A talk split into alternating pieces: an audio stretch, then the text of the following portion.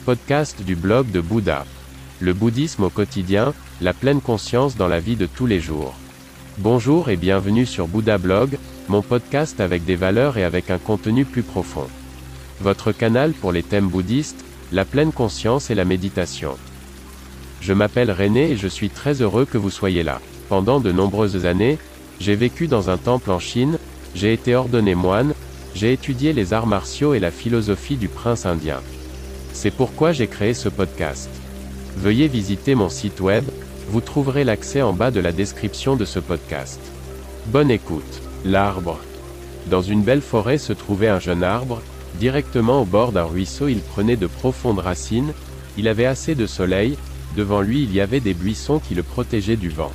Un randonneur passait par là et s'arrêtait précisément à cet endroit.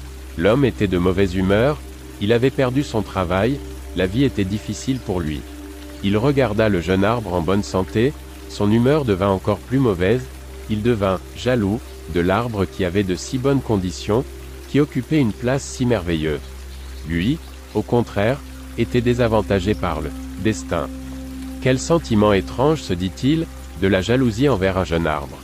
De mauvaise humeur, le randonneur se demanda comment il pourrait nuire à l'arbre, pour des raisons qu'il ne comprenait pas lui-même, il ne pouvait pas supporter la chance de l'arbre. C'est alors qu'il vit sur la rive une lourde pierre. Il la prit et la plaça dans la couronne de l'arbre, entre les jeunes branches. Un sentiment de bonheur s'empara de l'homme, un sourire se dessina sur son visage sombre, la joie de nuire est en effet la plus belle des joies.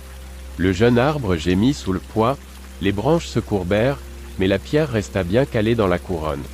Le randonneur continua son chemin, satisfait. En conséquence, les racines de l'arbre s'enfoncèrent rapidement dans le sol et il dut, pour ne pas se briser, équilibrer son poids.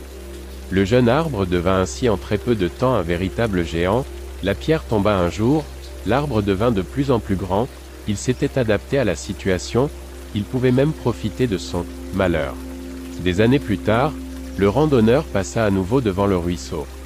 Lorsqu'il vit l'arbre, il n'en crut pas ses yeux. La pierre avait été secouée, le jeune arbre était devenu un géant, le plus bel et le plus grand arbre de la forêt se trouvait désormais à cet endroit. Le poids d'autrefois l'avait rendu fort. L'envie est la forme la plus sincère de reconnaissance. Wilhelm Busch, poète allemand 1832 à 1908. C'est à nous de savoir comment gérer les lourds fardeaux, allons-nous grandir ou nous briser? Les bouddhistes savent que tout est déjà écrit. Les charges que notre vie nous réserve et la manière dont nous les gérons sont déjà écrites. Fort de cette certitude, nous pouvons faire face aux difficultés de la vie, comme l'a fait le jeune arbre de l'histoire. Nous faisons de notre mieux. Si notre karma est déjà fixé, nous pouvons aussi agir sans souci, il arrive ce qu'il doit arriver. Merci beaucoup d'avoir écouté le blog de Bouddha. N'hésitez pas à visiter mon site web. À demain.